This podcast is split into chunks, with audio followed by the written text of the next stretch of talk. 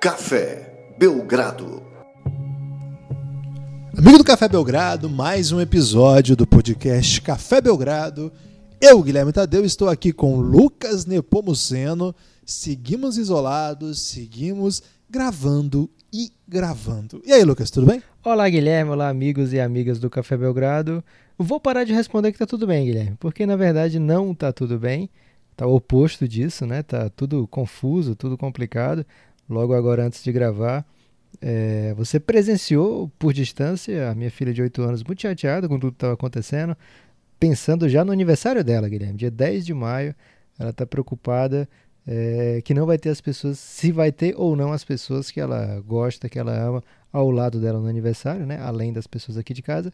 E eu já disse que quando acabar isso aqui, a gente pega qualquer dia e faz o aniversário, porque continua e continua, né, Guilherme? Então, tá, não tá tudo bem nesse momento, mas certamente, se Deus quiser, se as coisas contribuírem, inclusive se as pessoas ficarem em casa o máximo possível, daqui a um tempo vai estar tá tudo bem. Mas enquanto não tá tudo bem, aliás, mesmo enquanto não tá tudo bem, o Belgradão não desiste, o Belgradão continua, Guilherme. Tem que continuar. É, a gente decidiu é, um, por dois motivos. O primeiro, por sobrevivência do projeto, a gente não tem condições de parar é, por motivos de continuidade mesmo.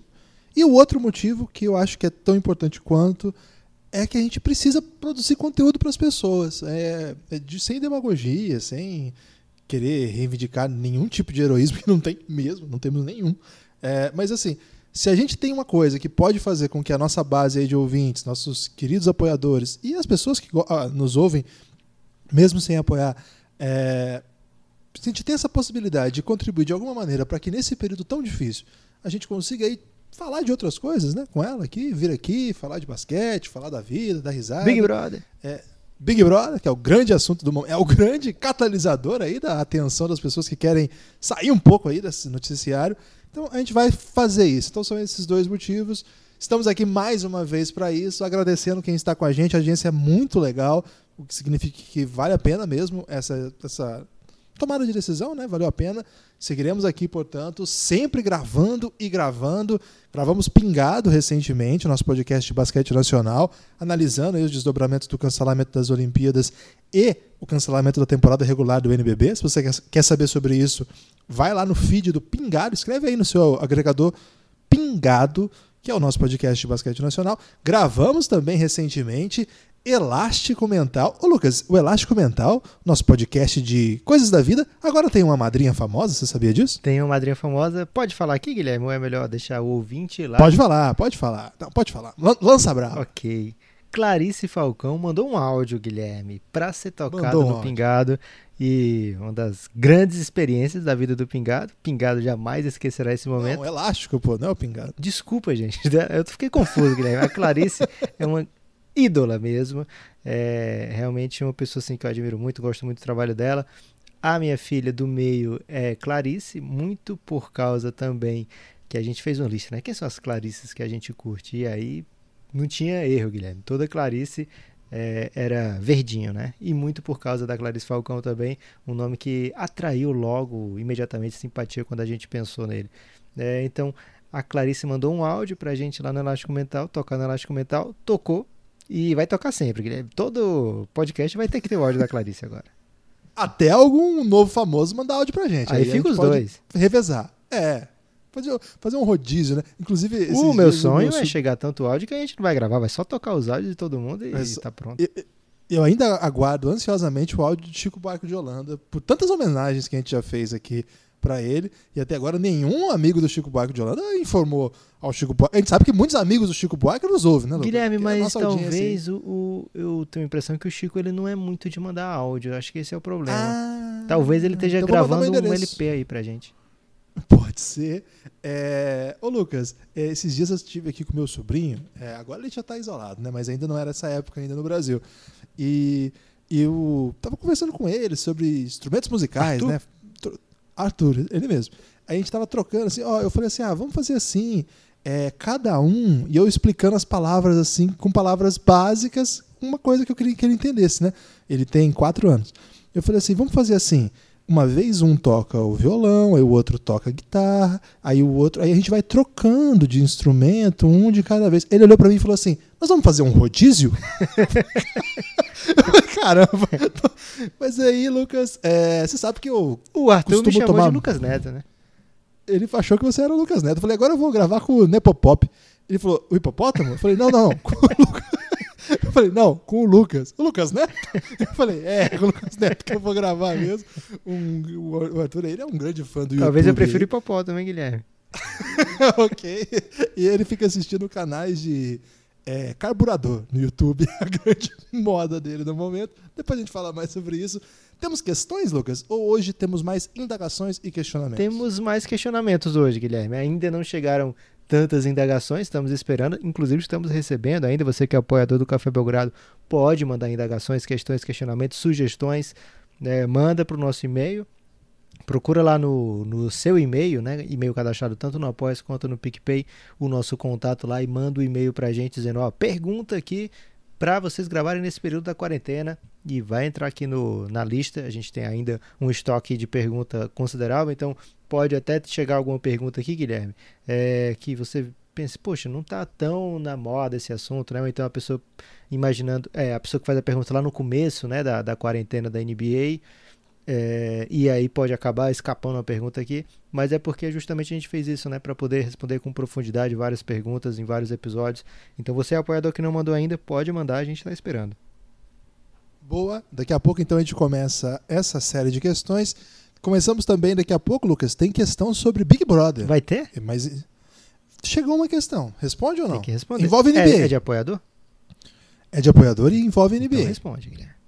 Então vamos falar de Big Brother também. É, você que é fã aí da modalidade. Quem não for fã, a gente também recomenda que você ouça e tudo bem. Se não gostar, paciência. A vida não é do jeito que você gostaria Guilherme, que fosse mesmo. um amigo nosso lá do Giannis hoje estava vendo reprise de campeonato de drone. Nem é o campeonato de drone ao vivo. Não tá tendo, né? Por causa do isolamento. É, então, Mas não dá pra cada um jogar da sua casa, por exemplo? acho que não, Guilherme. É coisa organizada É. direitinho. E aí, depois que ele falou que estava assistindo reprise de campeonato de drone, eu fiquei muito tranquilo de dizer que assisto Big Brother agora. Talvez É, eu conte até pros meus pais. Acho melhor ir devagar, Lucas. Esse tipo de coisa pode chocar o pessoal mais idoso. Ok. Lucas, boa notícia da NBA no que tange aí ao coronavírus. O Utah Jazz noticiou que o primeiro jogador infectado, ou sabidamente infectado da NBA, Rudy Gobert, e o seu companheiro, também o segundo aí na sequência de divulgações de nomes entre os que contraíram, Rudy Gobert e Donovan Mitchell, respectivamente, ou Donovan Mitchell e Rudy, Donovan Mitchell e Rudy Gobert, desrespectivamente, que é o conceito que a gente trabalha aqui. Lucas, os dois estão curados. Essa é uma grande notícia. É uma notícia que sinaliza é, a busca por uma normalidade que ainda é distante. Mas é sempre bom, né? É sempre bom e tá. Espero que seja assim, na- venha na sequência outras, né? Porque não foi tanto tempo assim de anunciar do Rudy Gobert e começarem a aparecer outros casos, né? Então já vieram essas duas boas notícias e a gente espera aí que nos próximos, nos próximos dias, né? Ou então na próxima semana venham mais boas notícias, né? De, de pessoas que tenham conseguido já se livrar do vírus é, dentro da NBA. E é o que a gente precisa, né, Guilherme? De boas notícias, porque as ruins vão se acumulando, vão se amontoando, é, e são preocupantes mesmo, né? São diversos desdobramentos, mas a gente tem que comemorar o que tem para comemorar, então vamos comemorar aí a saúde de Rudy Gobert, a saúde de Donovan Mitchell. Espero que seja um passinho aí de formiga rumo a essa grande conquista. Vamos, vamos torcer para que seja isso. É, nenhuma outra notícia de desdobramentos mais importantes na NBA recentemente. Nessa tarde tivemos uma notícia que chegou assim, já resolvido mais ou menos, né? Que é o caso da Doris Burke, né, Lucas? Ela nessa tarde foi noticiado, ela foi no, no podcast do Hoje e relatou que havia testado positivo para corona, né? Pro, fez o teste lá e ela se recuperou já. Ela esperou passar pelo processo todo para vir a público, né? Então é uma, uma notícia aí que nos mostra assim, né? Que ela ela já participou de um podcast, explicou como é que foi. O meio continua, né? Continua tendo que lidar com isso. As coisas vão vão ser complicadas mesmo. Vem mais coisa por aí, Mas vamos seguir, vamos, vamos continuar. E tem muito assunto para a gente conversar sobre o basquete do passado, do presente e do futuro. Esse é o momento de falar também do que pode acontecer e do que já aconteceu. Lucas, essa pausa é uma grande, é um grande convite à reflexão, né? Com certeza, Guilherme. E não só sobre amenidades, né, mas também sobre coisas sérias, né? Até repensar o jeito que a gente leva a vida, o jeito que a gente é, aproveita o nosso tempo livre, né? Então, que seja uma reflexão completa, Guilherme. Mas também, não esqueça das amenidades. Quem começa, Lucas? Você começa, Guilherme. Você brilha muito no começo e aí eu prefiro responder enquanto você está brilhando. Ok, vamos lá então. A questão é do Vinícius Bueno. Olá, tudo bem com vocês? Lucas falou que não está bem não, então estou com ele nessa. Meu nome é Vinícius Rezende Bueno. Sou doutorando em botânica e aí ele explica: estudo margaridas que ocorrem da divisa do Uruguai com o Brasil até o Distrito Federal. Carteirada, hein? Estou... Carteirada, sobretudo se a gente perguntar questões ligadas a, aos, aos grandes jardins do Brasil. E estou exatamente na metade do doutorado, Lucas. Deve ser no final do segundo ano, portanto. A NBA surgiu nas finais de 2016 e 2017. Imagino que para ele, né? Porque ela começou bem antes. Depois disso, disse para mim que tinha que acompanhar durante a temporada. Agora sou um completo viciado nesse esporte maravilhoso e já morro de saudade nesse momento. Tamo juntos nessa, Vinícius. Bom, minha pergunta é sobre Rudy Gobert. Dizem que o clima entre eles, companheiros, principalmente o Donovan Mitchell, está péssimo. Falando sobre isso, né, recentemente no podcast. Vocês acham que ele pode ser trocado? Qual troca interessante poderia é, interessar? Qual troca interessaria ao Utah Jazz? Muito obrigado pelo trabalho maravilhoso que vocês fazem. Apoiar o Café Belgrado é um acerto que não me arrependo e sugiro para quem apoia. Para que você, para quem ouve, o apoia. Tô gaguejando, Lucas. Já é menos do que dois dólares. Parece que você está inventando elogio, Guilherme, porque quando a pessoa gagueja é sempre porque não está lendo. Então você deve estar. Tá Às vezes eu invento. Improvisando. Improve. Como é que é? Improv. Se por acaso já tiverem respondido essa pergunta de alguma maneira, ele não sabia, né, Lucas? Porque quando ele mandou essa questão, a gente não tinha ainda respondido essa questão muito parecida com essa no podcast passado, mas vamos falar dela rapidinho aqui de novo. Fica a sugestão para outra, já lançou uma outra aqui. Mike Conley ser trocado com Horford seria bom para ambos os times? Ainda com o Gobert indo para um terceiro time, ele está fazendo muitas conjecturas aqui tal qual um enxadrista, Lucas. Guilherme, tempo livre, né? Tempo aí para pensar. É... Mas e as, as margaridas, velho? Não, lógico, mas ele já usava algum tempo para ver NBA, que ele disse que é um completo, completo okay. viciado. Então, certamente ele tinha aquele tempo de ver os jogos da NBA e agora ele tá pensando em alternativas, né? Utah Jazz, a gente conversou já desde a época do draft passado, que eles já tinham feito a troca pelo Mike Conley, que o Utah Jazz se posicionava como uma das grandes forças, né, do, do Oeste nessa temporada, apesar de ótimos momentos, apesar de bons jogos, uma campanha de bo boa para muito boa, né? De qualquer forma, é uma campanha entre as melhores do Oeste. Mesmo assim, não se colocou lá no topo do Oeste, não, não, não se não conseguiu entrar, tá mais ou menos no nível que a gente se acostumou do Utah Jazz nos últimos anos, né? Então, é, não teve aquele improvement que se esperava quando a equipe trouxe o Mike Conley, quando trouxe o Bojan Bogdanovic. É, porém, é um timaço ainda. Né? E ele pergunta é, sobre a relação. Aparentemente não estava tão péssimo assim. Lógico que aquela, aquele primeiro impacto foi pesado, mas depois disso o Gobert pediu desculpas. Né? Aparentemente, é, aliás, até agora não surgiram rescaldos, né? não surgiram notícias de que o clima está ruim mesmo, ou que. Acho que até seria até bem esquisito, né, se falar em picuinha a essa altura do, de um problema desse, né, no meio do, da pandemia. Então acho que é, tá meio em banho-maria isso aí. Imagino que quando as coisas voltarem, vai ser uma euforia tão grande que essa, se de, vai ser detalhe isso que aconteceu, né? Não foi o Rudy Gobert que trouxe o coronavírus para a NBA, né? As pessoas vão se dar conta disso, certamente se deram conta disso. É, então acho que não vai ser trocado pelo que ele representa para o estilo de jogo desse Utah Jazz, pelo que ele representa para o Utah Jazz e pelo valor que ele tem para o técnico Quinn Snyder, né? É, então, a, tratando já da outra parte da pergunta, utilizando a segunda parte, Mike Conley ser trocado pelo Hofford, é, a gente lembra que o Utah Jazz tinha Derek Favors fazendo mais ou menos o trabalho que seria para o Hofford fazer se vier ocorrer essa troca, né?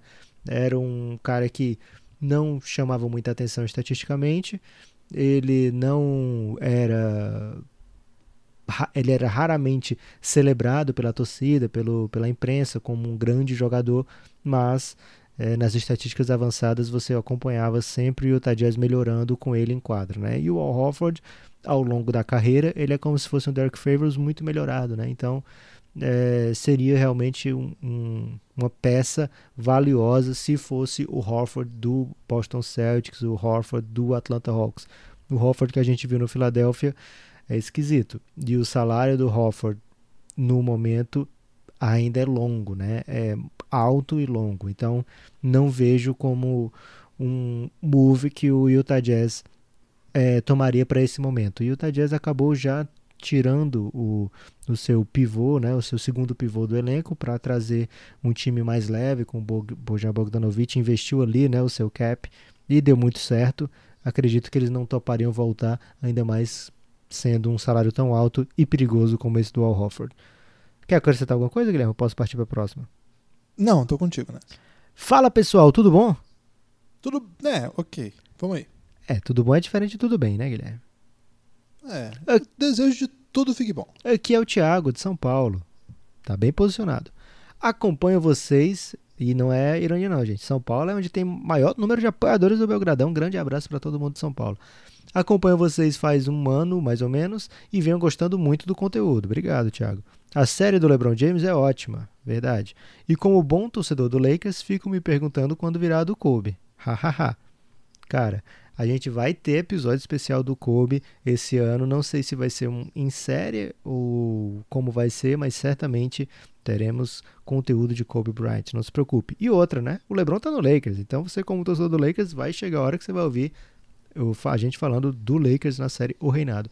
A minha pergunta é sobre o Golden State Warriors. Como vocês acham que Curry e companhia vêm para a próxima temporada? O elenco coadjuvante consegue ajudar a brigar com as forças do Oeste? E já emendando outra pergunta, o que vocês acham que vai ser da pique deles desse draft? Vão colocar para troca ou vão buscar um jovem talento? Abração, abraço, Thiago. Olha, eu abraço, Thiago. É... Eu acho que o Golden State, esse ano sabático aí do, do Golden State Warriors, ele sinaliza para algumas novidades aí para essa reconstrução do elenco, né? A troca que levou para lá o Wiggins dá o sinal de que eles não estavam muito empolgados com o DeAngelo Russell. A gente sabe que eles têm guardados os dois melhores, não, a melhor dupla de perímetro da NBA da década, Curry e Clay. Não existe ninguém que fez o que esses caras fizeram nessa, fizeram nessa década, na verdade é a década de 10, né? Então é tranquilo saber que você vai trazer esses caras juntos. Você tem ainda um dos melhores técnicos da história da NBA, já dá para dizer isso. E você tem outro grande jogador que é o Draymond Green, que não está no nível desses dois, mas é um jogador que faz muita diferença. E, a parte disso tudo, uma escolha alta de draft. Falamos disso na série que a gente tem sobre o draft desse ano, chama Amanhã Vai Ser Outro Dia. É uma série que conta a história do draft e a partir desde lá de começa os hypes até agora, que é essa pausa a partir do corona, que impacto que vai ter no processo de seleção, coisas assim. Até uma informação importante sobre isso, a WNBA manteve a data do draft. Isso pode sinalizar alguma coisa. A gente sabe que não são exatamente as mesmas pessoas, o mesmo sistema, mas pelo menos é aí é uma jurisprudência, né? a data foi mantida. Quem sabe da NBA também não seja, é, seria bem curioso como é que isso se procederia, mas não é inviável do ponto de vista logístico fazer isso no atual contexto. É, o, o é mais difícil é porque não se sabe quais são os times da loteria, né? Isso, vai ter que definir primeiro o que vão fazer com a temporada regular. Mas de todo modo fica aí a sinalização. É, nesse draft, o Golden State vai ter uma escolha alta. A gente não sabe se é um, se é dois, se é três, se é quatro, mas é bem possível que seja uma escolha alta. Então eu imagino que com esse elenco e mais um, uma boa escolha de draft, eu acho que eles são candidatos ao Oeste. Não é, não é, não é nenhum exagero, porque esse time já entregou, né? E a gente sabe que é um grande elenco que sabe jogar muito bem. E claro, perdeu o Kevin Durant. Kevin Durant, melhor jogador, um dos melhores jogadores da sua geração. Mas eu não, não descarto esse time, não. A gente está vendo como é que está o Oeste esse ano, por exemplo.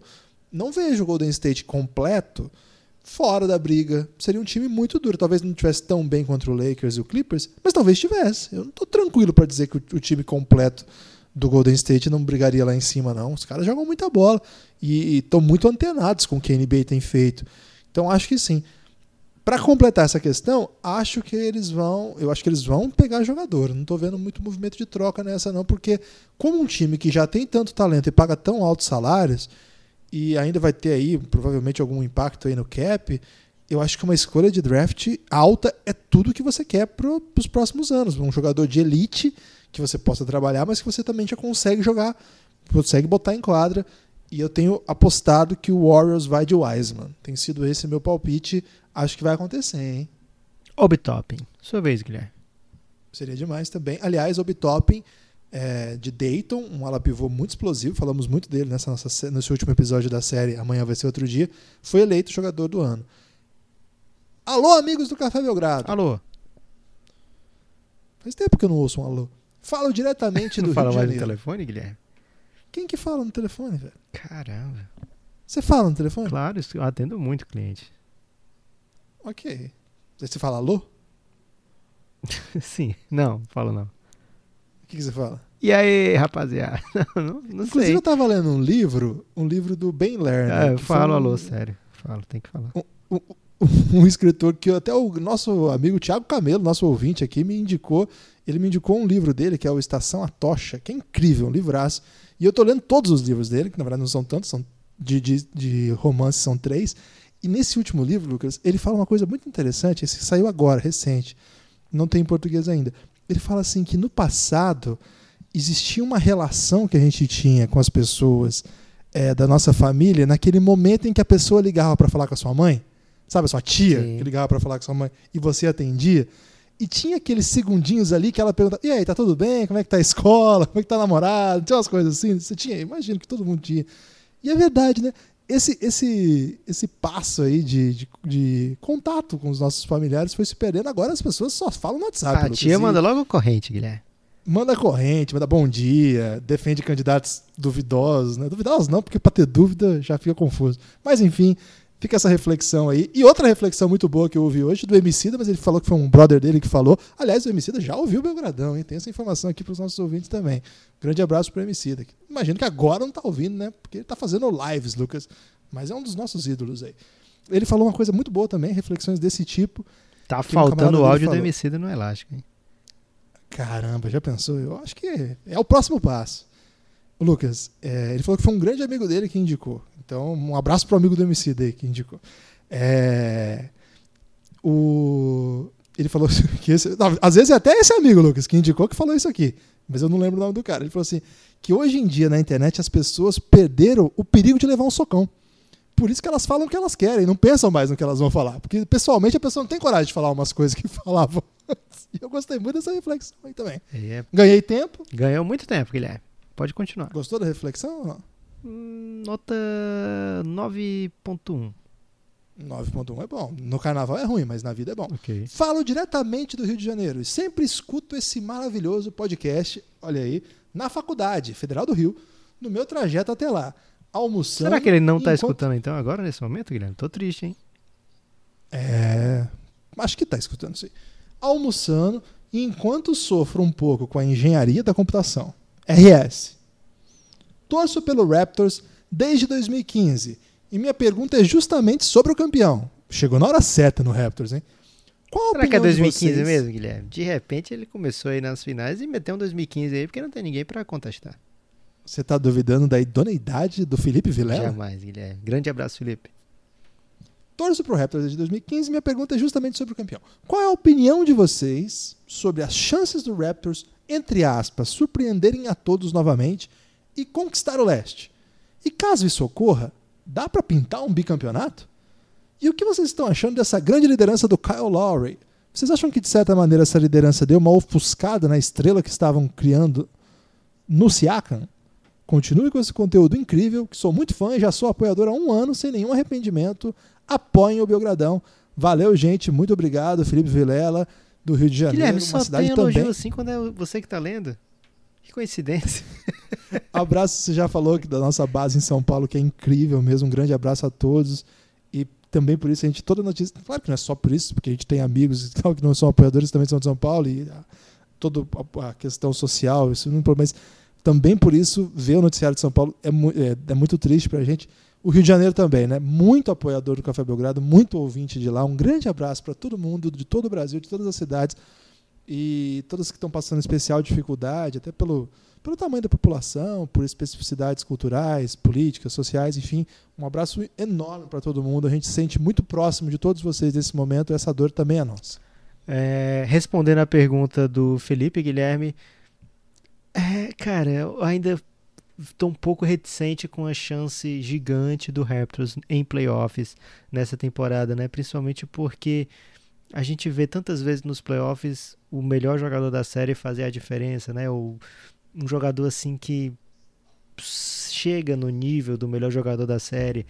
É, então o Raptors eu acho que tá com, vai ter um pouco de dificuldade quando pegar um time que tem é, o, sei lá, o Yannis pela frente ou enfrenta o Boston numa série, eu acho que ainda pode faltar alguma coisa. Porém, dito esse pequeno à parte, é o time para o qual eu tô torcendo no leste. É um time maravilhoso, é um time brilhante, né? A gente já alertava aqui, já desde a pré-temporada, aliás, antes da temporada, né? Lá na, na série Quem Te Viu, Quem Te Vê, que esse time, mesmo sem o Kawhi na temporada passada, era sempre muito competitiva, tinha uma campanha muito boa mesmo sem Kawhi, e nessa temporada eles estão fazendo aquilo que a gente esperava dele aqui no Café Belgrado, né? Chegando, brigando lá em cima no leste, de Siakam dando mais um passo.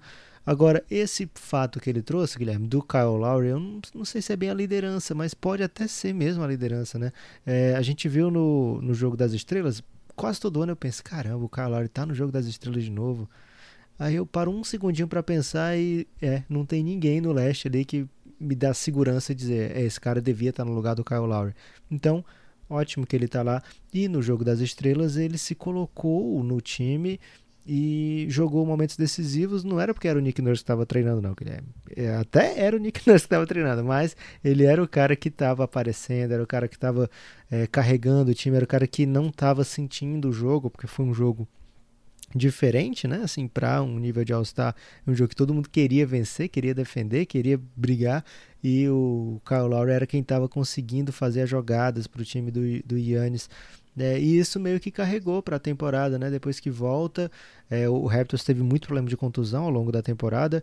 É, o Kyle Lowry, inclusive, teve problema de contusão, mas sempre tinha alguém carregando o piano, né? Teve o momento do Fred Van Vliet, teve vários momentos do Siakam, e nesse momento da temporada estava lá o Kyle Lowry sendo o principal destaque do, do Toronto Raptors é um cara sensacional, é um cara que já foi taxado de pipoqueiro, de disso e aquilo, porque era eliminado nos playoffs, e a gente viu na campanha onde foi campeão o quanto ele apareceu bem, né? O quanto ele apareceu para dar segurança para o time na hora que precisava.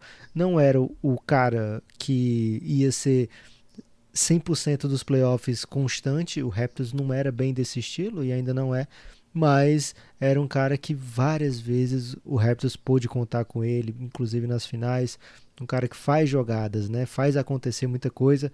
Um cara que de repente, Guilherme, passa por debaixo das pernas do adversário tentando cavar uma falta. Então. Isso aí é pura ousadia. É, é, de, raramente você vê um jogador tentando fazer isso. Passar por dentro das pernas de um jogador da NBA é muito, muito raro.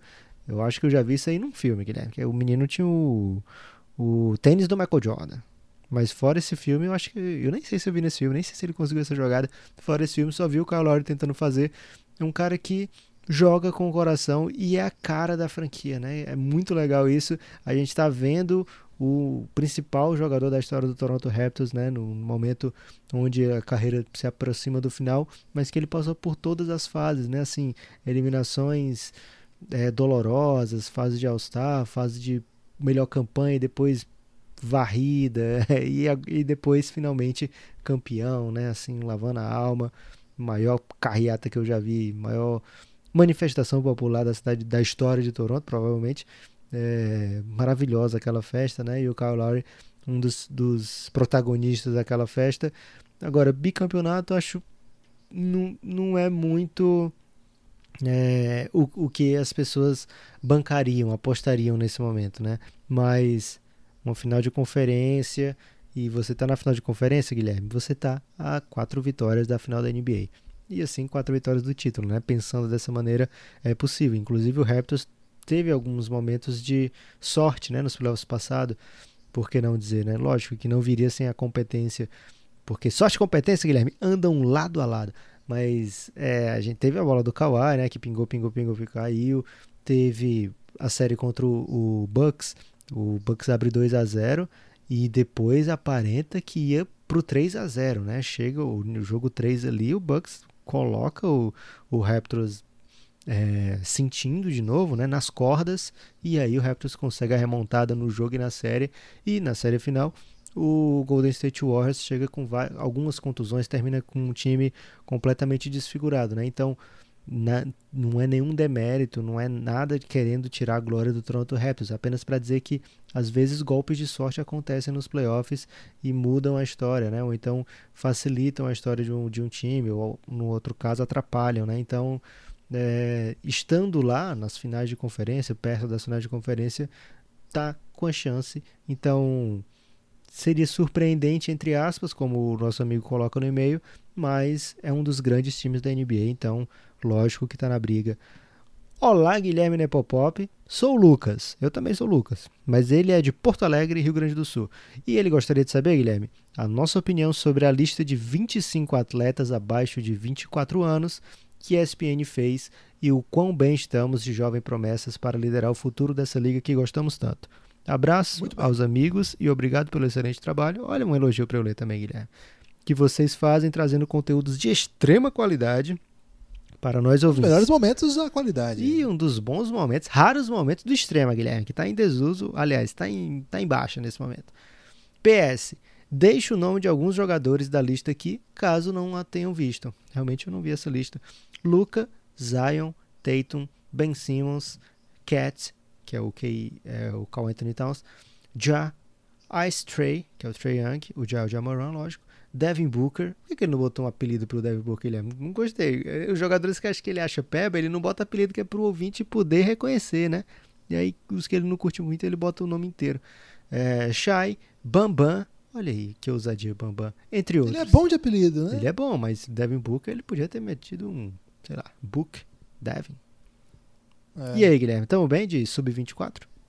Tamo bem de sub-24. Eu não vi a lista também, mas acho que os nomes é difícil, difícil errar, né? Pouca gente aí que vai discordar dessas caras todos aí. É uma, uma grande geração mesmo, né? Eu acho que a NBA está em ótimas mãos. É uma coisa muito interessante de, de, notar, né? Como que a NBA tem conseguido manter o alto nível na, na produção de ídolos é uma coisa que não é natural, não é tão simples quanto parece, não. Não é todo time que vai ter um super craque, não é um processo natural que você vai conseguir colocar os jogadores e eles imediatamente vão ser alçados à posição de ídolo por estarem lá. Não é isso, não. É que a gente vem uma geração que tem trabalhado muito, né? Muito bem formados, jogadores desenvolvidos e passam por processos de seleção muito duros. E para chegar onde estão, tem, tem que fazer muita desculpa, coisa. Guilherme, interromper e me meter na sua resposta. E tem também o fato que agora não é só Estados Unidos né, que traz jogador desse nível para a NBA. Verdade. Muita gente de fora, né? Nessa lista aí, por exemplo, você tem o Luca, que é da Eslovênia, você tem o Ben Simmons, que é da Austrália, você pode colocar o Towns, que é filho de dominicanos, nasceu em Nova York, mas enfim, joga pela seleção da República Dominicana, entre outros nomes que aqui nem estão. O Shaik, canadense, bem lembrado. Então tem muita gente muito boa que ainda vai chegar. Todo ano vai chegar gente nova do, via estrangeiro. E acho que mesmo o desenvolvimento está melhor mesmo. Acho que os caras estão trabalhando muito bem é, fundamentos, é muito criterioso o modo como você vai desenvolver esses caras. Acho que o processo de seleção também está melhor. Acho que é mais difícil deixar a gente passar, a gente que, que não, não é bom jogador ainda, mas tem potencial, consegue se desenvolver um pouco mais eu acho que nós temos um momento que é para agradecer, porque, cara, tem muito cara muito bom e, pelo jeito, não vai parar tão já, não, Lucas. Sua vez, Gibas. Fala, Gibas e Nepopop. Sou Gildart de Salvador. Será que é Gildart ou é Gildart? Acho que é Gildart, Guilherme, porque não tem. Não Gildart. o homem já tem a arte no nome, Lucas. Torcedor do Lakers, tô lá no Giannis, que é o nosso grupo de Telegram para apoiadores insider, a partir de 20 reais. A partir de 9 você já tem acesso a todo o conteúdo, cafébelgrado.com.br ou PicPay. A partir de 20 E você entra no nosso grupo no Telegram e fica falando com a gente lá o dia inteiro sobre basquete. E coisas da vida, né? Nesse momento tá mais coisas da vida do que basquete. Será que eu vou conseguir participar? Sempre perco a hora de mandar perguntas. Dessa vez tudo bem. Minha questão, minhas questões são as seguintes. Essa pausa vai beneficiar o Toronto, que, vão, que vai recuperar seus jogadores? E sobre o Lakers, o quanto o Rondo pode atrapalhar o Lakers nos playoffs? Forte abraço. Um abraço, Gildart. É, essa pergunta provavelmente foi antes da gente ter até a ideia da magnitude da pausa, né? Talvez seja algo mais sério do que uma pausa, né? É, tá mais para mudança, né? Re, re, rearrumamento aí da, da tabela não deve seguir como estava. Aliás, Guilherme, o LeBron James andou falando recentemente, perguntado, obviamente. É, ele disse que quando voltar a NBA, ele não topa ir direto para playoff, não, Guilherme. O negócio é ir ter pelo menos uma semana ou duas de, de training camp, um mini training camp, a sugestão do LeBron, depois de 5 a 10 jogos da temporada regular para ficar pronto para playoff.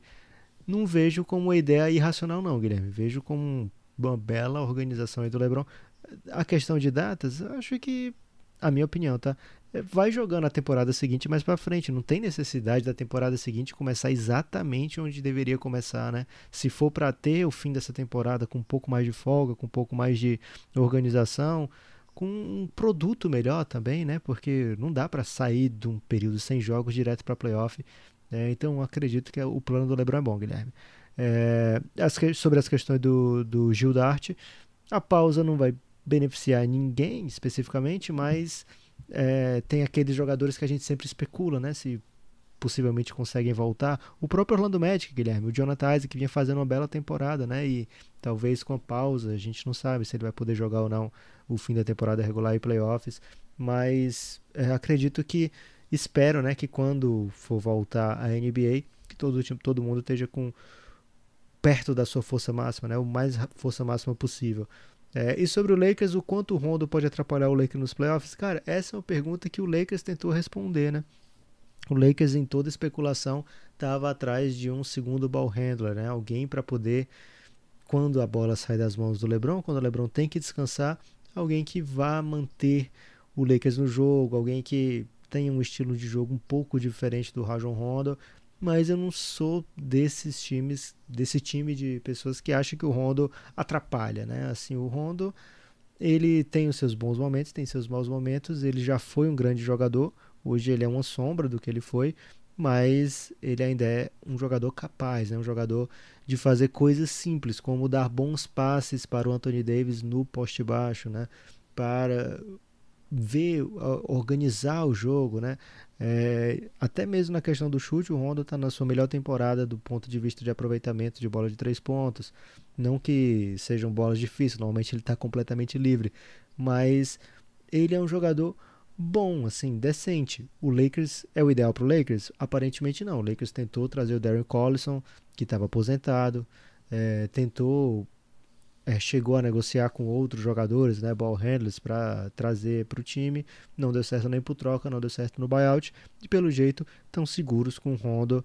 É, eu acho que ele não atrapalha não, gente. Eu acho que o Lakers tem um timaço e acho que se perder ou deixar de ganhar não é especificamente por causa do Rondo, né? Porque o time adversário também foi muito qualificado. Olá, Guilherme Nepopop, tudo bem? Olá. Pergunta difícil. Meu nome é Kevin Fontana, de São Roque, São Paulo. Tenho 24 anos. Grande abraço, Kevin. Uma breve introdução de como cheguei até vocês. Foi que eu sempre conheci os astros maiores da NBA, como MJ, Shaq, Kobe, LeBron. Porém, sempre joguei e olhava mais para o handball. Caramba, difícil, hein? Alguém é, admitir assim a paixão pelo handball. Raro, né? É, é, é hipster até. Muito mais difícil de achar jogos para assistir, mas ok, é verdade. O handball a gente consegue assistir no PAN e Olimpíadas. Normalmente é isso, né? É, e geralmente países escandinavos fazendo gols com caras de 2 metros. Foi na final, no final de 2017 que eu comecei a jogar NBA 2K com um amigo meu. E ele falava, cara, esse jogo é igualzinho à transmissão. Isso me levou a querer assistir. E a partir desse momento comecei a viciar. E o número de transmissões também cresceram demais nessa época, é verdade. Nesse momento eu larguei mão do handball e começo a querer aprender as regras do Basca. Já tá chegando lançando brava, Guilherme, chamando de Basca. Começo a jogar na rua. Intimidade nas quadras em Diadema, onde fiz faculdade, e procurando alguém que falasse desse esporte, encontrei o podcast de vocês. Você fez, fez faculdade de Diadema ou o nosso ouvinte, Lucas? O ouvinte, Guilherme. Ok. Achei que depois de 20 anos de convivência, você saberia onde eu fiz minha faculdade. Você é cheio de surpresa, Lucas. Esses dias você me falou até que você é um grande fã de Leone. Encontrei o podcast de vocês e posso dizer a vocês: é o melhor podcast de NBA do Brasil. Ele botou em caixa alta. Repare, Guilherme, que ele disse que eu posso dizer a vocês. Ele vai dizer pra gente isso, mas não, não em público. Talvez ele não tenha coragem. Lá, lá no, no Bola Presa ele vai mandar assim: Viva longa, vida longa ao Bola Presa. É grande. Ei, mas tá certo, Guilherme. Bola presa tem que ter vida longa mesmo. Parabéns. Após palavras doces, lanço a braba. Ao ouvir a série O Reinado e ver que vocês fizeram um podcast lá em 2003, eu queria saber como e quando vocês se conheceram e como é essa parceria. Acho que até merecia um podcast sobre vocês. Valeu. Parabéns pelo podcast e desculpa o tamanho do texto. Sorte que vocês não são jovens, porque o jovem hoje em dia não gosta de ler texto grande. KKKKK. Abraço, Kevin. E aí, Guilherme? Esses, esses dias é, eu fiz um ego search do Café Belgrado no, no Twitter e tinha uma pessoa falando assim: Você acha lá que. E seu nome é Café Belgrado para eu ouvir seu áudio de dois minutos? Eu achei maravilhoso. Muito bom. Foi um dos melhores ego search de todos os tempos. É, não lembro quem fez. Se você já ouvindo a gente aí, um grande abraço. Marca a gente da próxima vez que daí a gente dá RT. É, de- o Ego Search eu sempre olho assim, Lucas, com uns 3, 4 meses de atraso, aí fica difícil. É, então, não sei como responder, Lucas, essa questão. Como é que eu faço? Acho que tem que abrir a, ver- abrir a verdade. abrir Não, jogo. não, não, não, não, não, acho que não. Então fala quando a gente, desde quando a gente se conhece e como é essa parceria. Outra parte da pergunta. Tá, eu conheci, eu conheci o Lucas em 2003 ou 2004, ele acha que é 4, eu acho que é 3. Foi. Ele era de Leão, eu tinha 16. Eu sou de Leão mesmo, Foi- Guilherme. É, eu tinha 16, não, eu era um pouquinho mais velho.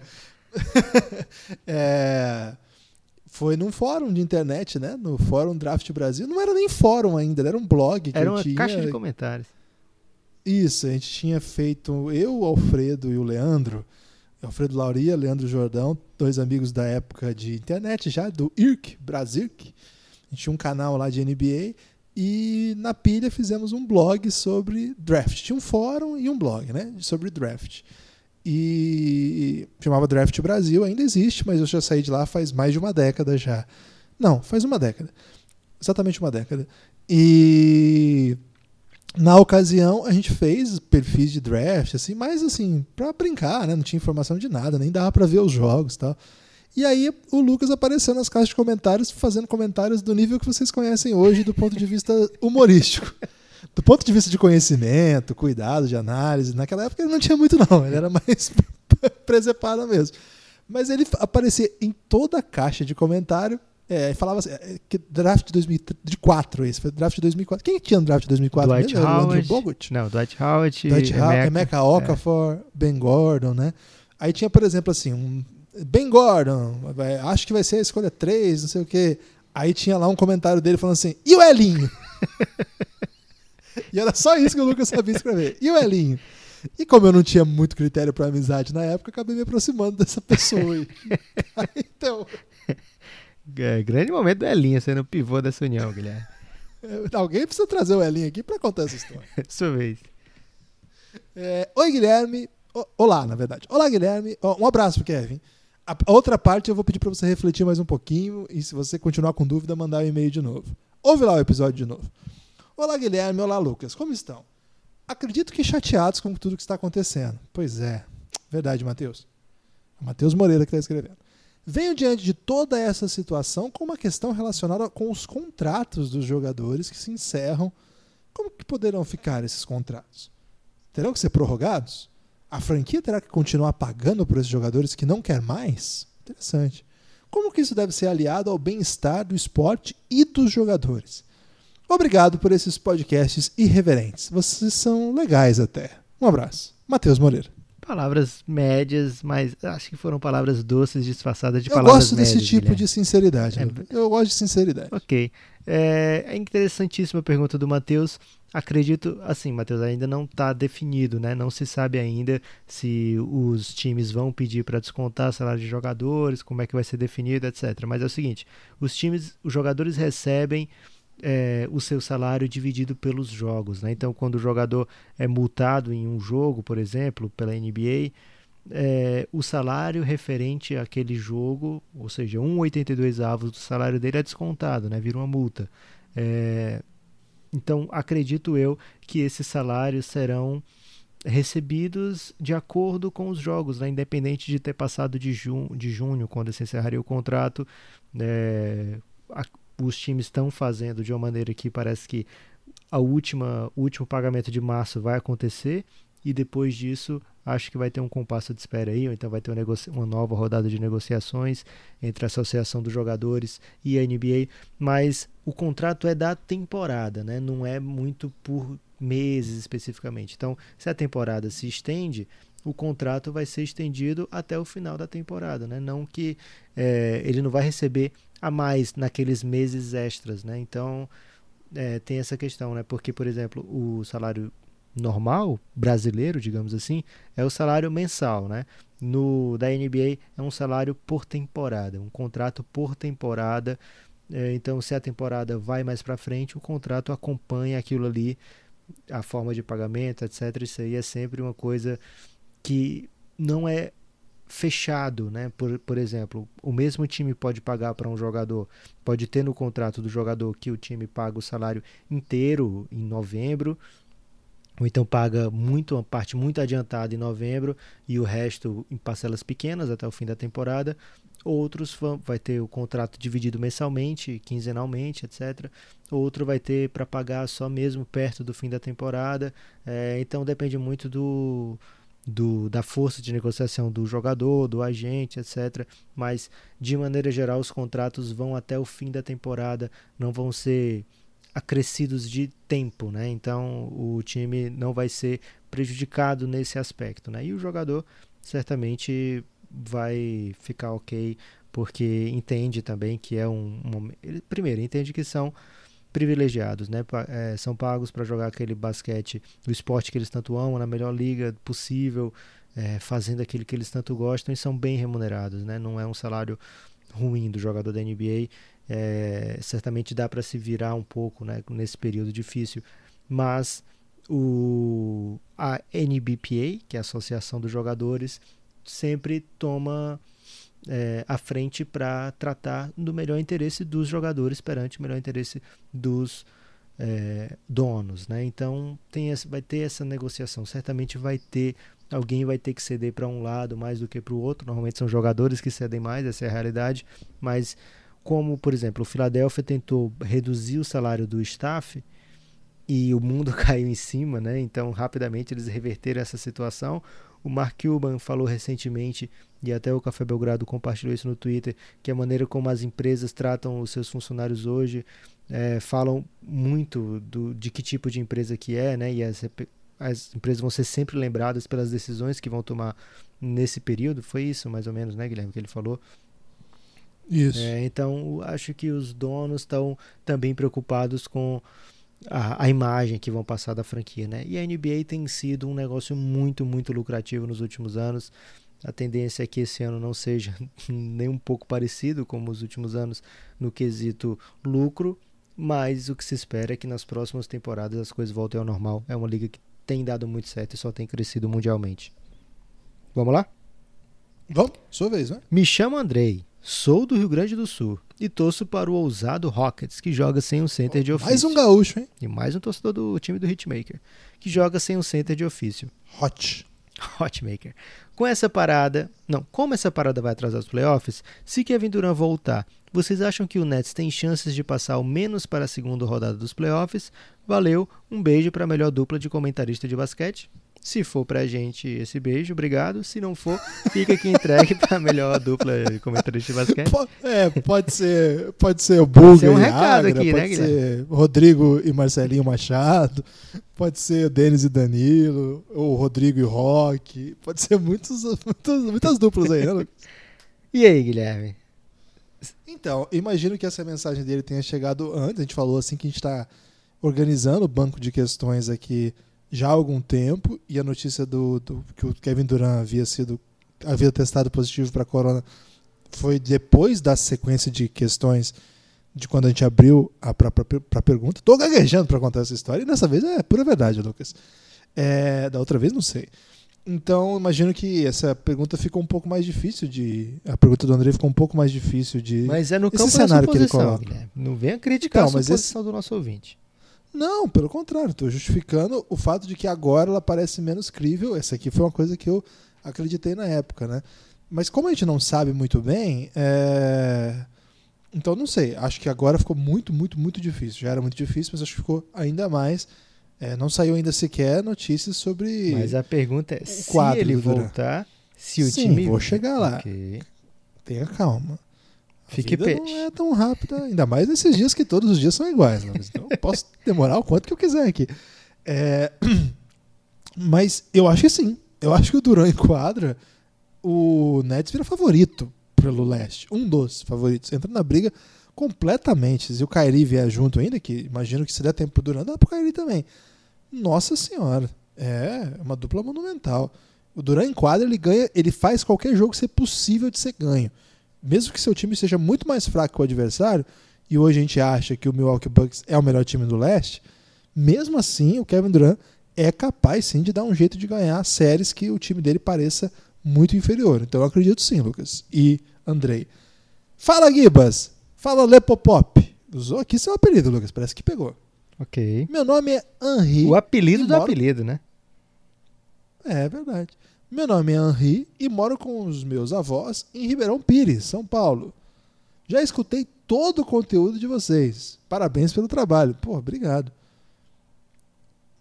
Acompanho a NBA desde 2013, pois tive a oportunidade de ir para Orlando, Orlando, não, Orlando não, Orlando, e acabei tendo a experiência incrível de assistir Magic Kings, enquanto ainda tínhamos Oladipo, JJ Redick, saudade das minha, da minha ex, ele colocou aqui. Desde então, não consigo deixar de torcer para o Magic, por ter criado uma simpatia experimental com o time. Simpatia experimental é um conceito interessante. Porque ele experimentou, Guilherme. Ok. Mas como vocês devem imaginar, não é fácil o torcedor do Magic. Então aqui vão as perguntas. Se você fosse GM do Magic, você teria renovado com Terence Ross e o Vucevic, Nikola Vucevic, para essa temporada? Os dois foram renovados após a participação do time no playoff ano passado. Qual o melhor time, qual o melhor caminho para sair desse meio de tabela infernal para as próximas temporadas? Reconstrução ou busca por uma estrela que eleve desde já o nível do time? Um abraço de um torcedor triste sem NBA, porém feliz em apoiar o Belgradão. Caramba, obrigado demais. Grande abraço para o Henri.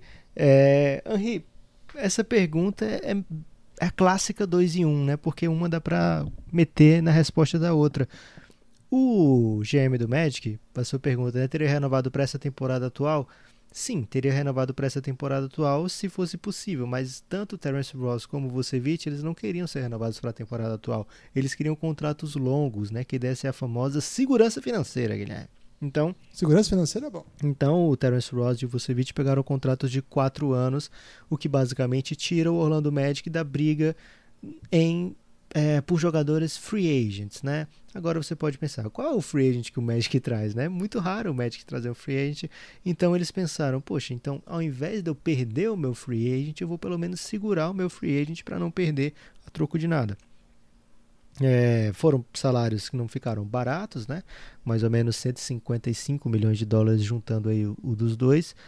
Mas o Toronto, o, o Orlando Magic ficou engessado, digamos assim, né? Ficou com o mesmo time, abraçou o time que foi eliminado com a oitava melhor campanha do leste na temporada passada, eliminado na primeira fase, aliás, com a sétima campanha, né? Pegou o Toronto Raptors e eliminado na primeira fase dos playoffs sem grandes momentos, fora um game winner do DJ Augustin no primeiro jogo, é, o time foi perdeu as quatro seguintes, né? É, então ele abraça esse time. Agora a segunda pergunta, qual é o melhor caminho? É, como não tem uma chance real dessa busca por essa estrela, porque o Magic não vai conseguir atrair estrelas na free agency. Primeiro, porque não tem cap, né? É, e segundo, porque é raro um superstar falar: Quer saber? Eu vou pro Orlando Magic, né? É, então, como não tem essa chance, a melhor, o melhor caminho é a reconstrução e o time conta com jogadores jovens que são capazes de mudar o patamar do time. Eu já falei aqui do Jonathan Isaac nesse podcast, é, e é um jogador que vinha trazendo uma roupagem diferente para o seu jogo nessa temporada, vinha mais como big mesmo, né? um jogador para substituir o Vucevic em algumas situações do jogo, um jogador para ser complementar também, como ele pode ser é, um jogador multifacetado defensivamente, né? Cara que faz tudo. Teve uma contusão muito triste porque estava no seu grande momento da temporada e apontava para um caminho de crescimento, né? Parecia que ele ia dar um salto nessa temporada, foi interrompido. É, é triste. E o Markel Fultz, que já foi piada na NBA. Primeiro, já foi a, a próxima grande estrela o James Harden, né, que ia chegando, é, 2.0, depois virou uma grande doideira, né, uma grande piada até, é, e agora é um jogador promissor, mas com parcimônia, né, ele está no Orlando, que é bom, porque é low-key, né, é um time que não chama tanta atenção assim, é, e ele tem desenvolvido bons jogos, né, tem desenvolvido seu basquete feito bons jogos, tem tido momentos bem interessantes nessa temporada. São as duas grandes chances aí do Toronto, do Orlando Magic. Tô com o Toronto na boca, Guilherme. Do Orlando Magic é, evoluírem com o que já tem, né? E aí a questão de escolhas de draft nessa fase que vai ser agora de ficar sempre nos playoffs do leste, mas sempre em oitavo, sétimo, vai ter escolhas difíceis. No draft passado eles pegaram o Chumo Kiki, que ainda não jogou. Um jogador que tinha potencial para ser lottery, mas como estava com contusão muito séria, acabou escapando. O Orlando Magic foi lá e pegou esse jogador para daqui um, a um tempo né, ele poder jogar e, e produzir para o Orlando Magic. É um, um, lugar difícil de escolher, né? Um, um, lugar, é uma posição no draft ali que normalmente você perde já as grandes estrelas e é um time que ainda busca essas grandes estrelas, né? Não é um time que está procurando peça para completar o elenco. É, então eles pegaram o Timo Kick, nessa temporada vamos ver o que, que eles vão fazer. Provavelmente vão trazer alguém para a rotação porque o cap já está complicado, eles precisam colocar jogadores que encaixem, né? Então é uma construção difícil em é, rumo ao estrelato, mas acho que o Magic, o que é difícil mesmo para o Magic, é organizar o seu meio campo, a sua casa, a cozinha, Guilherme a gente pode lembrar que o, o Toronto Raptors já esteve nessa situação do Magic, né? Já teve nessa posi nesse posicionamento de um time que está na meiuca ali do leste, mas nem, nem consegue dar aquele salto, então normalmente dá passo para trás para reconstruir, né? Então o que o Toronto Raptors fez, já que eu estava falando tanto de Toronto, Guilherme, acabei pra, botando aqui na pergunta.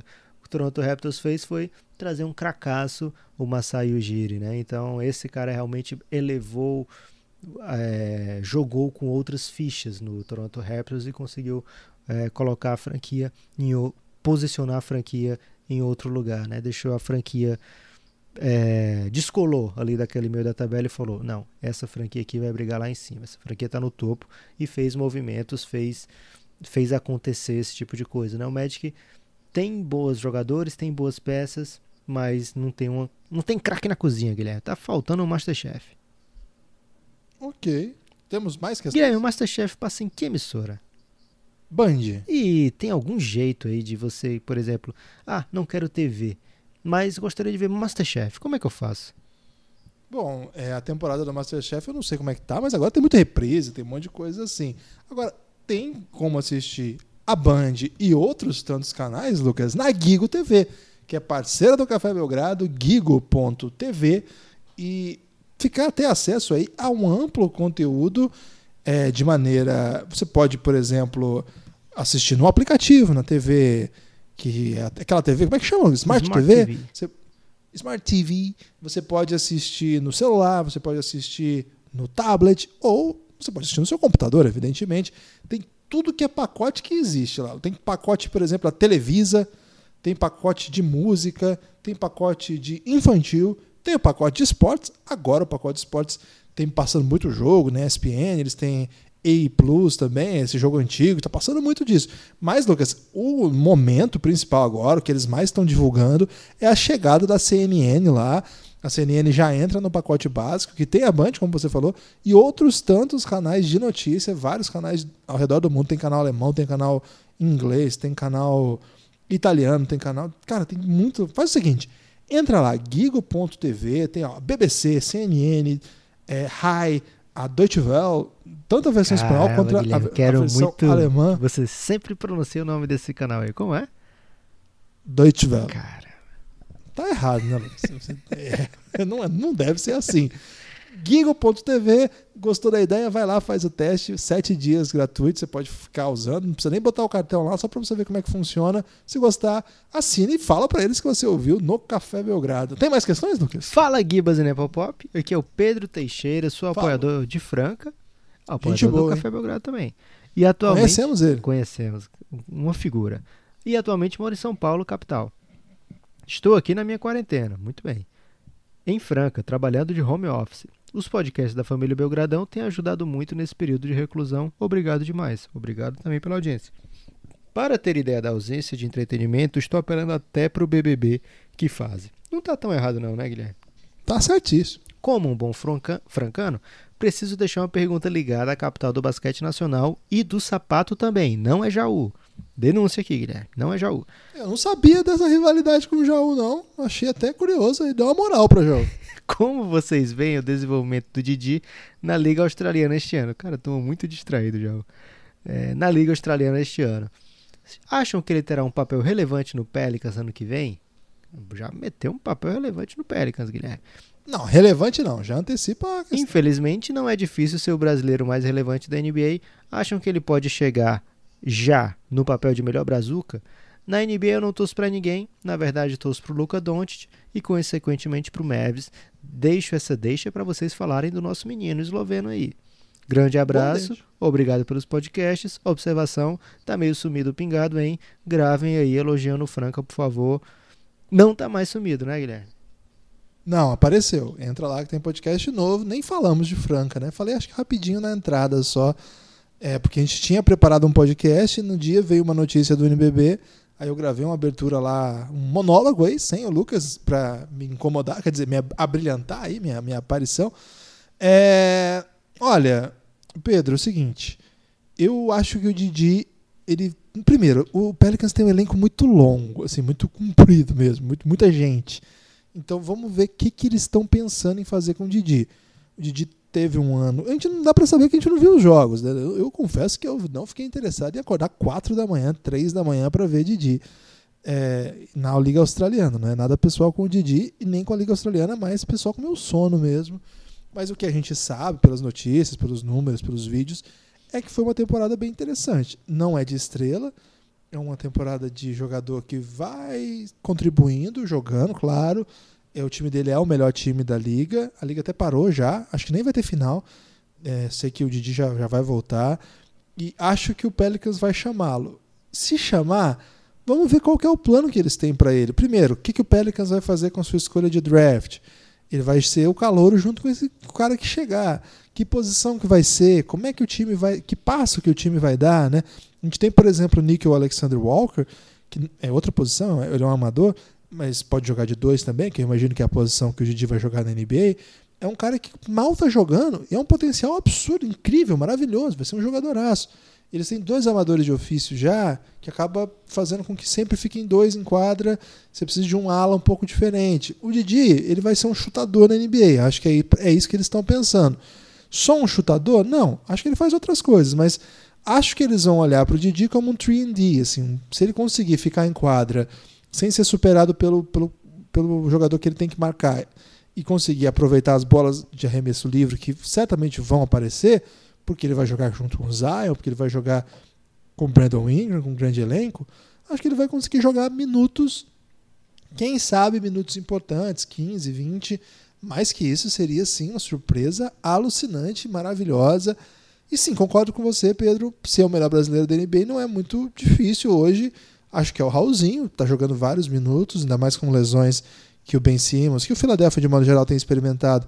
Ele tem jogado muitos minutos, tem começado jogos e em vários momentos ele atende as expectativas. O Felício está muito mal, o Caboclo nem jogou esse ano. E então não quer dizer nada mesmo ser brasileiro na NBA hoje. É, então, ok, vamos torcer muito pelo Didi para aqui, porque é um grande menino que, né, está se desenvolvendo mesmo. Mas se a gente chegar, se a gente ver o Didi ele não jogar, for para G League, né, sabe que o Pelicans vai ter time novo, é, já assinou contrato para ter novo time de G-League, ou para emprestar para outro time, eles têm alguns convênios.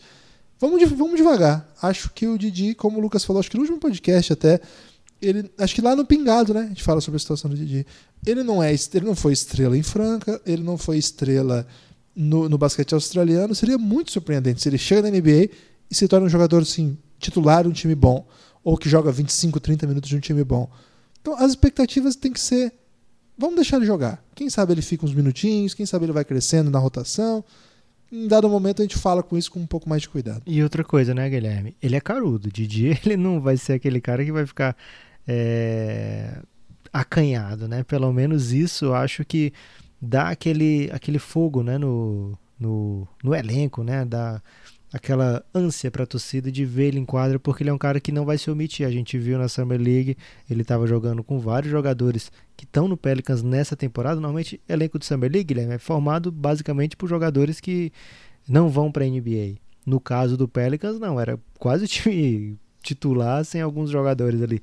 É, não, não era titular, mas tinha vários jogadores que estão na rotação do Pelicans, que jogam minutos relevantes.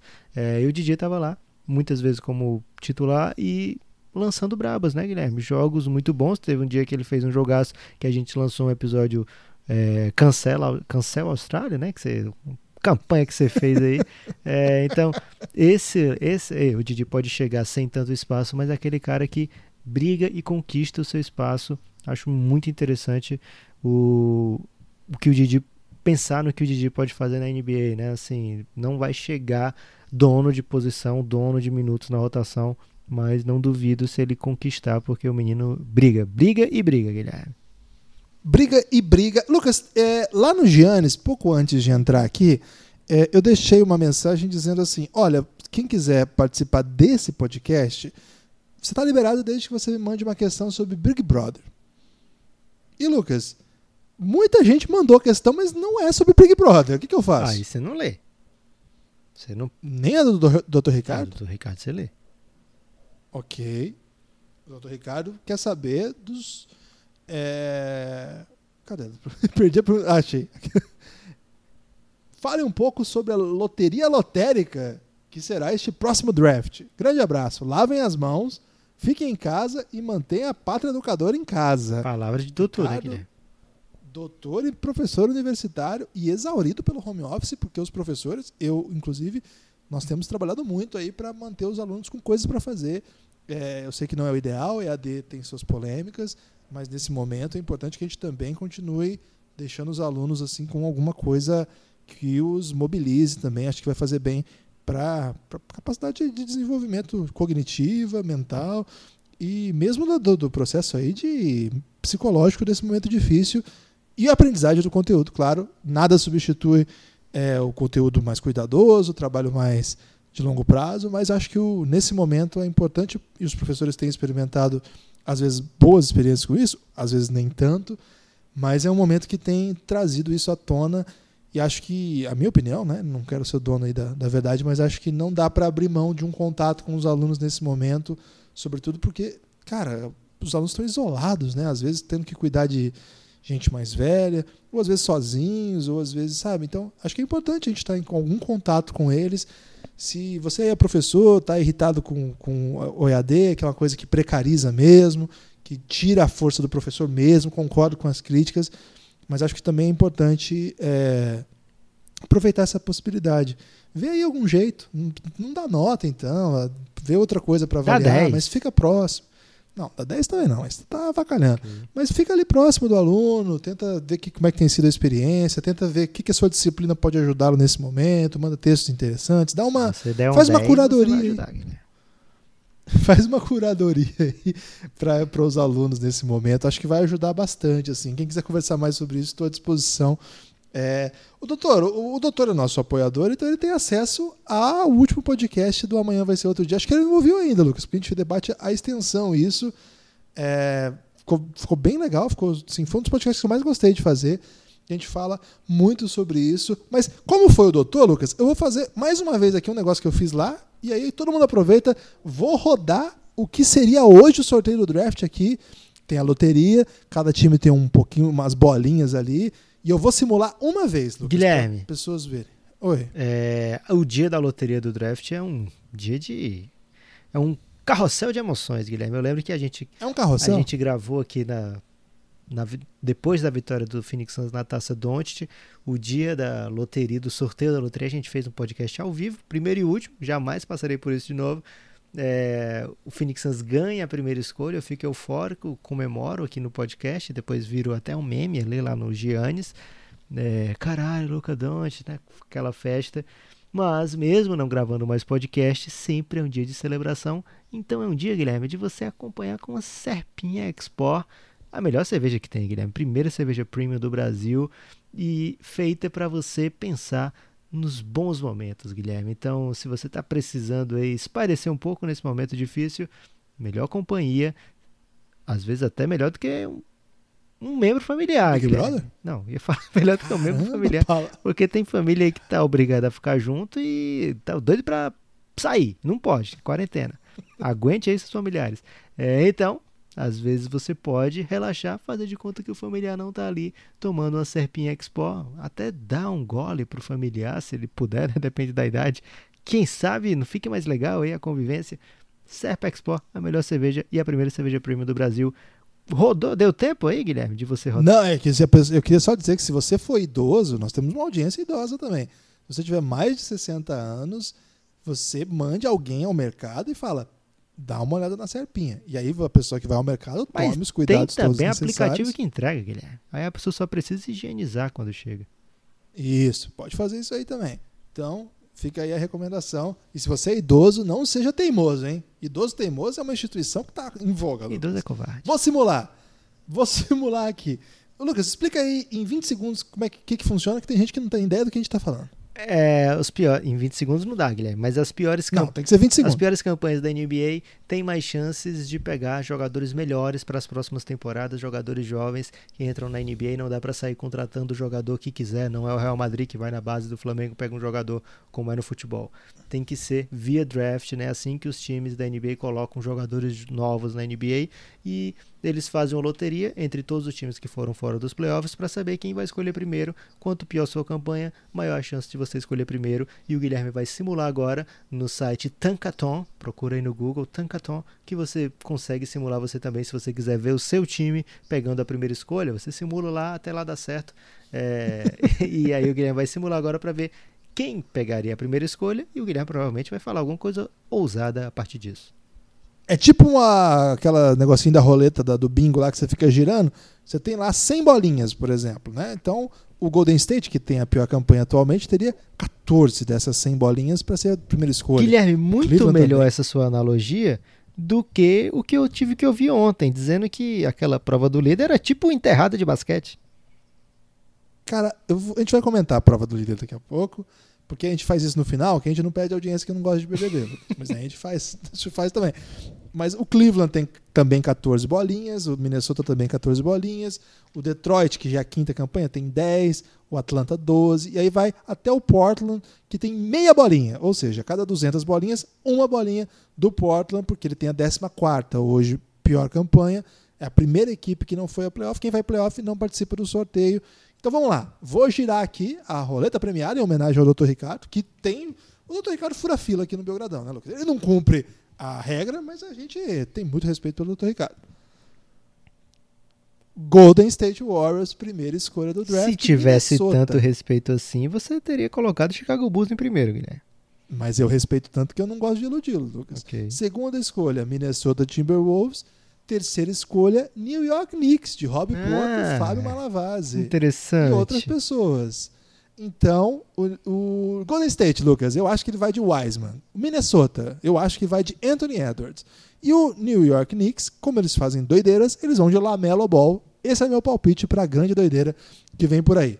Gostei. Tem uma questão aqui de Big Brother, pode ser? Vamos lá. Essa, essa- o Henrique de la Torre, baiano, foi a única pessoa que cumpriu a, a regra, Lucas, que mandou questão de Big Brother.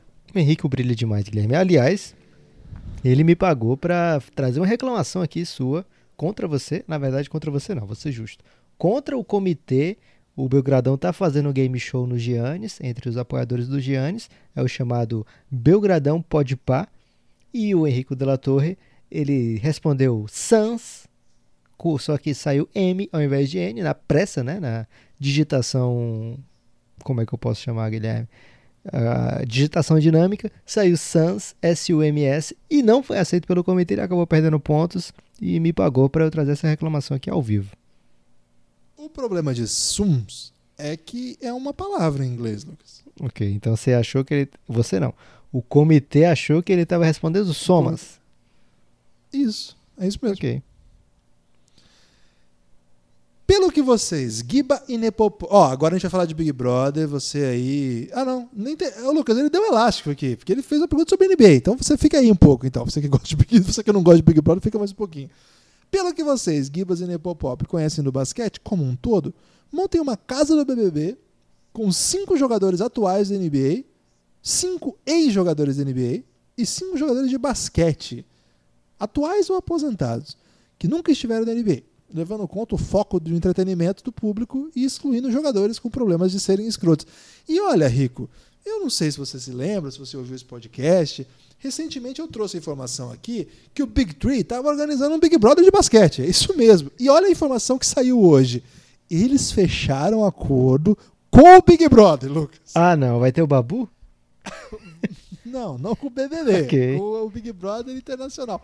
Então, essa competição aí que o Rico tá pensando vai acontecer de fato. Vai rolar um Big Brother só com jogadores, eles vão fazer o exame em todo mundo, vai ver quem não tá contaminado, quem tem a idade hábil, quem tá bem de saúde, vão fazer todos os procedimentos, vão trancar os caras numa casa e vai ser um torneio de 3 contra 3 misturado com o Big Brother, Lucas. Então vai ser a parte aí da competição junto com a parte do entretenimento. É verdade essa notícia. As pessoas acham que eu estou brincando. Muita gente não entendeu muito bem. Eu falei isso aqui recentemente. Mas é quente, vai rolar mesmo. Saiu mais uma notícia hoje. Lucas, vai acontecer esse torneio, cara. E eu preciso assistir. Então, para não deixar o Rico 100% sem resposta, só 80% sem resposta, vou indicar três jogadores, Guilherme, pode ser? Pode ser. Charles Barkley, ia ter muita confusão.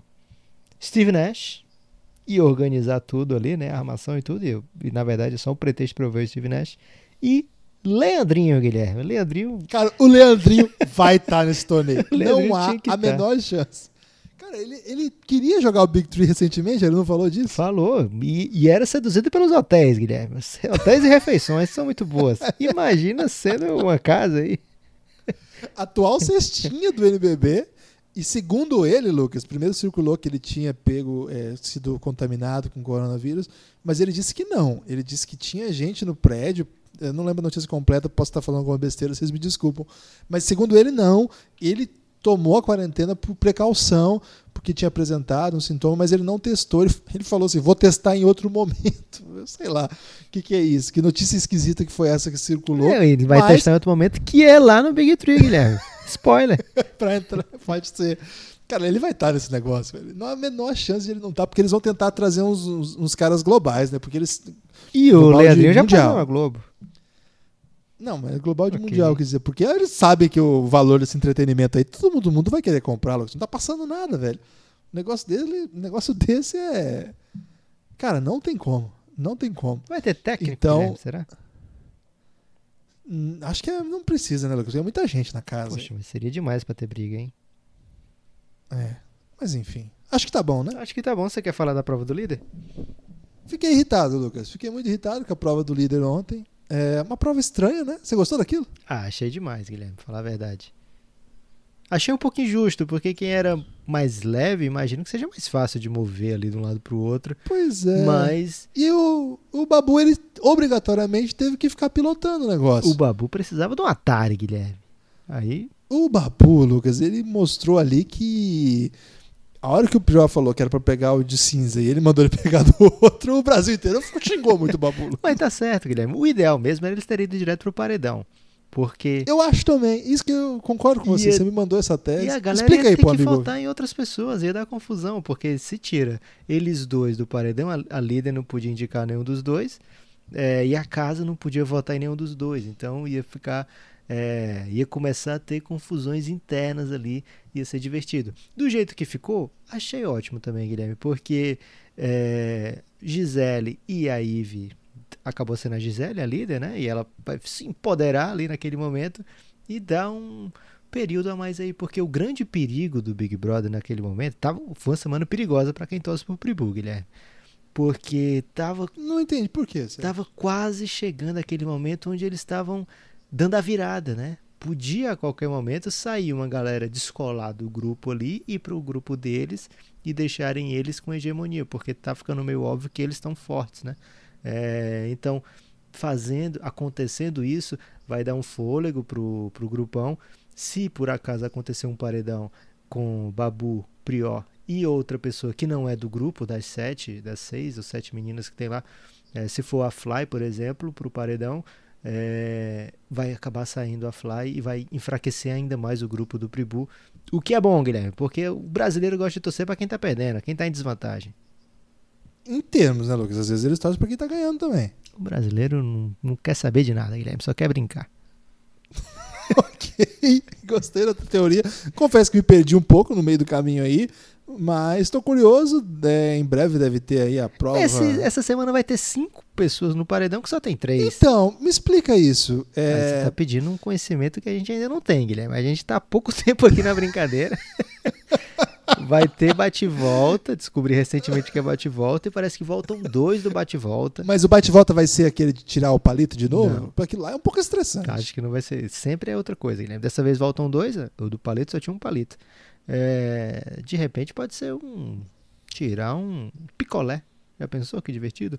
O- hoje, Lucas, o grande, o grande tema de debate aí nas redes sociais foi o seguinte: um dos grandes temas, que tem debate o dia inteiro, né? A família da líder, que agora me, me- esqueci o nome rapidamente, mandou a pessoa que é líder. Gisele Bicalho, eu acho. Fricalho. Ok. Família da Gisele, é, envi- quando a pessoa ganha esse, esse posto aí, ela vai para um lugar que ela vê as fotos da família. E no meio da doideira, a família mandou as fotos de uma, de uma comemoração, uma festa. Que em cima do. do e tava lá o cachorro, o pai, mãe, irmã, sei lá. E tinha uma vela de dois. Aquela vela de dois em cima. E a Gisele falou assim: gente, eles não sabem a idade do meu cachorro. Ele não tem dois anos. E aí, muito sagazmente, a Manu Gavassi, que é, um- é- é verdade que ela é um pouco pedante, e quando ela fala, a gente quer que ela pare de falar sobre os assuntos mais, mais demorados. A gente gosta dela quando ela é mais sagaz, assim, rápida. Aí, Lucas, ela falou assim, brilhantemente: Isso aqui não é aniversário do seu cachorro. É que você chegou a 2 milhões de seguidores. Até porque, Guilherme, na foto tinha é, o aniversário de três anos do cachorro, um textinho lá, três e tal. E na parede tinha um 2M, bem gigante, na parede. Então não foi tão difícil assim Só interpretar a isso. Gisele não entendeu, pelo jeito. E a produção do Big Brother, né? Mas Que deixou Você passar. acha que não entendeu, Guilherme? A produção. A gente falou que é, a prova é injusta. Eles querem entretenimento, Guilherme. Então, dando esse poder para a Gisele nesse momento, falando: olha, não fica aí tão arrasada, não. Olha aqui, 2 milhões. E ela ainda fala: essa foto foi tirada há uns dias. Eu devo estar com 3 milhões. Não tá, não, gente, mas tudo bem. É, então, foi um momento que o Big Brother meio que deu aquela moral, né? Ó, vocês estão, vocês pensam já que estão tão tristes aí, mas vai, acredita que fica mais legal pra gente. E é muito louco isso, porque de fato virou um negócio tão louco o Big Brother esse ano que 2 milhões é um número baixo, né? É isso que é o grande É, doideira, a né? Bianca Rosa saiu. A Bianca Rosa eu não peguei, tá, gente? Tô falando aqui. Boca Rosa, né, Bianca Rosa? Não é Bianca o nome dela? Ah, pode ser. Eu acho que é. É, aí já, já tá. Eu só peguei depois da quarentena. Quando tinha futebol ainda eu não assisti. É, eu também eu tô falando postumamente aqui dela, que ela já tinha saído quando eu comecei a ver, mas parece que ela tinha 8 milhões já. E o Pyong, esse eu ainda vi saindo, foi o momento mais marcante aí do Big Brother até agora. Mas que sujeitinho, hein? É, super peba, Guilherme. É, É. Mas ele também é muito seguido, né? Tem muito mais seguidores aí do que o Pribu. Não, não tô abraçando ainda 100% o Pribu não, Guilherme. Torço pro Babu, lógico, mas eu não, tem gente ali que ainda tem seu valor. Não, não sou é, fechado, né? Pribu contra Rapa ainda não tô assim não. Aí você tá persistindo no erro, Lucas. Tem que abraçar o Pribu, nem se for pelos valores comunitários da comunidade do esporte. Ok. Que abraçou o Pribu. Aí você vai ficar Você sozinho. né? esperava, Guilherme, terminar o Café Belgrado de hoje falando aí 20 minutos de Big Brother? Não, eu, eu acho que esse é um ponto mais baixo da minha vida, assim. Mas tudo bem, é, as coisas vão melhorar um dia. O problema é que o mundo tá num ponto tão baixo que o nosso ponto baixo tá num- numa certa altura considerável aí. não, não, não digo que não, não, não me surpreende. Algum destaque. Não, acho que é o suficiente.